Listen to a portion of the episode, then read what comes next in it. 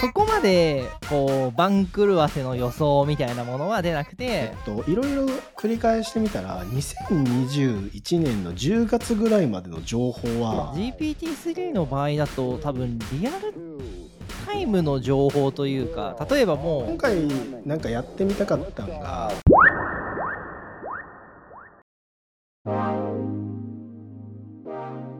じゃあそこまでこう番狂わせの予想みたいなものは出なくてまあ結構順当なものになったっていうのが一旦の結果っていう感じですか？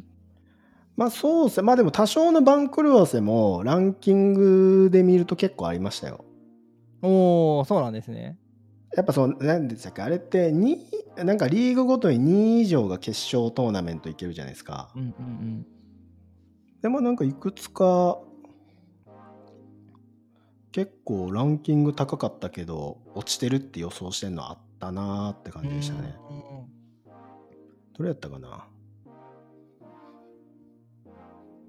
なんか FIFA のランキングって基本的にはもう直近の試合とかを全部含めてランキング作ってると思うんですけどキャッチーというか GPT-3 の場合だと多分リアルタイムの情報というか例えばもうサッカーの勝敗データは半年前までとかあとはうんそもそもサッカーに関する全ての勝敗データを確実にクローリングしてるとは限らないというか、まあ、学習してるとは限らないっていうところで例えばちょっと知識が古かったりとか、うん、なんかそういうパターンもありそうですよね。多分ありますね。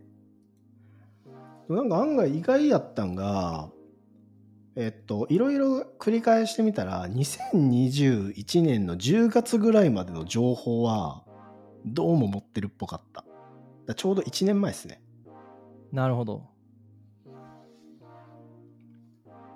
まなんでまあ今回うんなんかやってみたかったんが、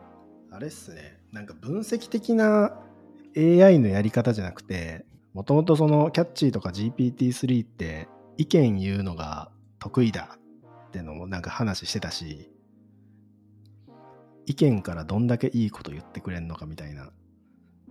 うんうんうん。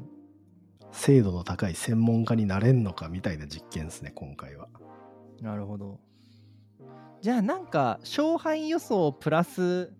なんかそれっぽいコメントも欲しいですね。あれなんかちょっと伊藤さんのノートをちゃんと見てなかったんですけど、グラフしか見てなかったんですけど、なんかそれっぽい専門家のコメントっぽいやつとかついてるんですか？グループリーグ E は手堅くどこどことどこどこが勝つでしょうみたいな。出そうか迷っててうん。あれなんですよね。過去の実績から言うんすけど、直近の2021年の4月ではとか言っちゃうから、あー、コメントこれと出そう。どうしようかなみたいな。それちょっと微妙ですね、確かに。そうなんですよ。なるほど。なんかここ、確かに、今また伊藤さんのノート見ながら喋ってるんですけど、確かに今って、まあ結果予想上位2チームにというか、まあ勝ち抜ける国の、まあ、ランキングというか、グラフが出てると思うんですけど、そうですね、ここに、例えばここのは、この国はこの選手がいて、な例えば、この選手が何点決めてとか、何ゴール決めて1位抜けするでしょうみたいな、そういう解説、ね、予想みたいなものが文章であると、まあそのさっき伊藤さんの言った分析するとか、意見を述べる AI みたいなところは、なんかより伝わるのかなっていう感じもするんですけどね。難しそうそ